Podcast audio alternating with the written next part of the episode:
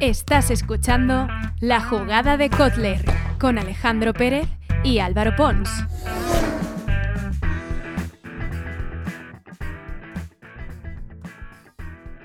Hola, ¿qué tal? Muy buenos días, marqueteros, marqueteras y amantes del deporte. Bienvenidos un día más a la jugada de Kotler. Empezamos el lunes y la semana con energía, con motivación y como siempre repasando las noticias más relevantes del sector. Por tanto, como a nosotros nos gusta, vamos directos al grano Dale caña, Alex. CrossFit Games firma con Nobull como patrocinador principal de la competición. La marca deportiva Nobull financiará la bolsa de premios de los CrossFit Games aportando los ingresos de los atletas profesionales de este deporte. Asimismo, la marca se ha hecho con el naming de la competición, que a partir de este año pasará a llamarse Nobull CrossFit Games, y tendrá una duración de otros tres años más. Rompe con Reebok tras la polémica de 2020 con el ex CEO Greg Glassman y por su tuit de con tintes racistas, por el que Reebok decidió eh, romper unilateralmente este contrato que tenía con la marca, que llevaba muchos años vinculada al mundo del CrossFit.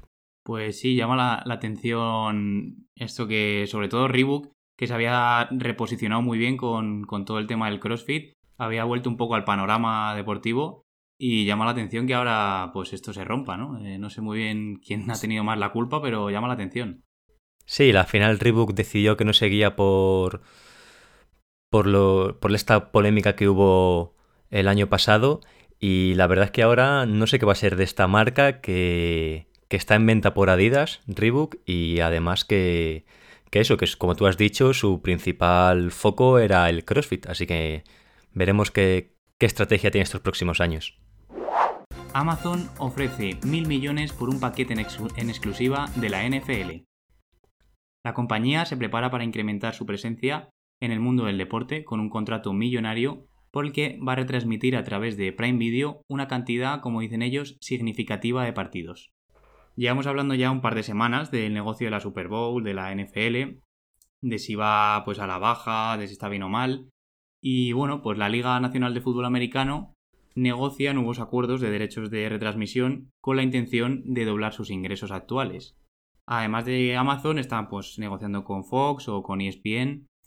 Entonces, por su parte, el gigante de e-commerce Amazon aspira a tener un papel importante en base a un contrato exclusivo para, para los jueves por la noche, que está valorado en mil millones de dólares por temporada. De confirmarse, porque estos todavía están en negociaciones, sería el mayor acuerdo de derechos deportivos de la plataforma hasta el momento, que entraría en vigor eh, a partir de la temporada 2022-2023. Hasta ahora Amazon tenía un contrato con la NFL, eh, que lo firmó en 2020, que también retransmitían partidos los jueves por la noche y pagaban 75 millones de dólares, pero no era en exclusiva, también eh, lo retransmitía Fox y NFL Network. Así que bueno, con esto quieren tener los partidos de los jueves en, exclusiva y hacer un acuerdo similar al que tiene ESPN con los partidos de los lunes.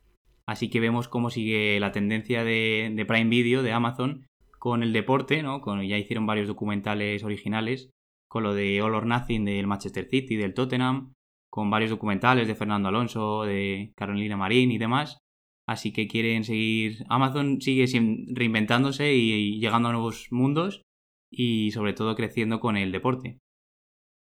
Sí, la verdad es que yo creo que actualmente es la plataforma de streaming que más está aportando por el deporte. Aquí en España empezaron ya hace tiempo, lo que tú dijiste con la serie del Manchester City y otra que hicieron aquí en la liga siguiendo varios jugadores, que no me acuerdo cómo se llama. Sí, con Coque y, tal, sí. Sí, esa. Y pues estamos viendo cómo lo que hablamos hace unas semanas, que la tendencia de la NFL es, eh, puede que esté perdiendo en televisión, pero la tendencia es hacia el streaming, a ver si, si consiguen rejuvenecer un poco también su, su público pues sí, veremos a ver qué tal, si se confirma este contrato primero y, a ver qué tal lo gestionan. El Barça ultima su propio club de LOL en China y lanzará juegos con su marca junto a Tencent. El club blaugrana tiene apalabrado participar en la mayor competición de League of Legends en Asia, con uno de los equipos existentes.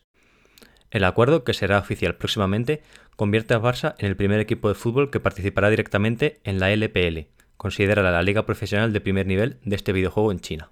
Bueno, pues los eSports que siguen creciendo allá por donde vayan. Y a mí, por, mi parte, me parece un movimiento inteligente del Barça que, bueno, se está adelantando quizá a otros clubes que luego ya van con retraso, por así decirlo. y puede ser un buen movimiento. Así que para algo que hace bueno el Barça, vamos a reconocérselo. porque esta semana no es precisamente la noticia más, importante que ha el del Barça. la verdad es que pero bueno. Y bueno, lo que tú comentas, eh, actualmente en España sí que hay otros clubes como el Betis, que sí que tiene equipos aquí en, en España, de Sports, pero este movimiento puede ser muy interesante, sobre todo para, centrarse en el mercado asiático, que vemos que dentro del fútbol va a crecer mucho estos próximos años. Así que sí, puede que sea un movimiento muy, muy interesante, ya veremos. El dueño de Mad Lions prepara su salida a bolsa para captar hasta 20 millones de dólares. Bueno, para el que no conozca mucho esto, eh, Mad Lions es un club de eSports madrileño que se fundó en 2017, es bastante nuevo y ha sido una de las grandes revelaciones en los últimos años, sobre todo en competiciones de League of Legends. Este club pertenece a un grupo canadiense llamado Overactive Media, que también tiene otros clubes de eSports como el Toronto Defiant o el Toronto Ultra. Bien, pues el dueño de este, de este grupo, Overactive Media, ha alcanzado un acuerdo con el fondo Abigail Capital Corporation para salir al mercado de valores en los próximos meses. La previsión es captar fondos de hasta 20 millones de dólares, lo que serían unos 16 millones de euros, y además trabajan también para colocar acciones ordinarias a los actuales socios capitalistas y recaudar pues, otros 5 millones de dólares. Estos fondos se quieren emplear para impulsar el crecimiento internacional del grupo y realizar otras adquisiciones estratégicas como fue la de Mad Lions, que fue pues, una compra bastante buena porque ha sido muy, muy productiva y sobre la mesa, con todo esto, que tiene mucho sentido, está el proyecto de construir un estadio de eSports en Toronto, que va a costar pues alrededor de 500 millones de dólares y que, bueno, quieren financiarlo con, estas cosas. Así que vemos que el mundo de, los eSports, como la noticia anterior, sigue creciendo sin parar y en concreto este club madrileño Matt Lions, que nos alegramos mucho de que le, vaya tan bien y que lo esté petando. Sí, la verdad es que de lo poco que sé yo de eSports, eh, vemos, he visto que, que Madrid es uno de los clubes más importantes de España y a nivel europeo también está creciendo mucho. Así que bueno, junto a Jichu Sports, que es el principal club europeo, yo creo que podemos tener dos grandes clubes de origen al menos español, que a ver qué tal, qué tal funciona estos próximos años y seguro que estos nuevos fondos les vienen muy bien para crecer. Ay, orgullosos de, nuestros equipos, hombre. Pirelli dejará de patrocinar la camiseta del Inter tras 26 años de relación. La firma de neumáticos italiana seguirá ligada al club Neazzurri, pero no aparecerá en el frontal de la camiseta. En total, Pirelli, también accionista minoritario del club, ha pagado al Inter cerca de 234 millones a lo largo de los últimos años para poner su marca en el frontal de las elásticas. Actualmente el club Neazzurri se encuentra en negociaciones con Evergrande para patrocinar el frontal de su camiseta, así que veremos próximamente quién es el nuevo patrocinador del club y si sigue con su foco en el mercado chino, como hemos visto gracias a su, a su principal inversor actualmente. Pues sí, justo este fin de pasado hablábamos de patrocinios en camisetas y el origen un poco. Y pues vemos ahora que este patrocinio mítico, ¿no? Que hemos visto. Pues yo recuerdo jugadores tipo Ronaldo Nazario con, con, Pirelli. O sea, es mitiquísima esta, este patrocinio y que, bueno, pues llega a su fin, da, da incluso pena, ¿eh? Sí, la verdad es que se va a hacer raro ver la camiseta sin, sin el Pirelli. Lo que tú has dicho, hay jugadores mm, de, de, todas las épocas que han vestido esta camiseta, Ibrahimovic, un, un montón casi que recuerde. Y hasta la no sé si fue la temporada pasada, hace dos, que sacó el Inter una camiseta en honor a, a la marca Pirelli, un, un cobrandi, se podría decir, que era negra y amarilla, que era preciosa. Cierto, que era la camiseta, preciosa. La camiseta completamente negra, con unos toques amarillos y, las letras amarillas de Pirelli. Es una pasada, así que bueno, es una pena, pero nada, al final el que, el que pone la pasta pues es el que, el que acaba en el frontal de la camiseta.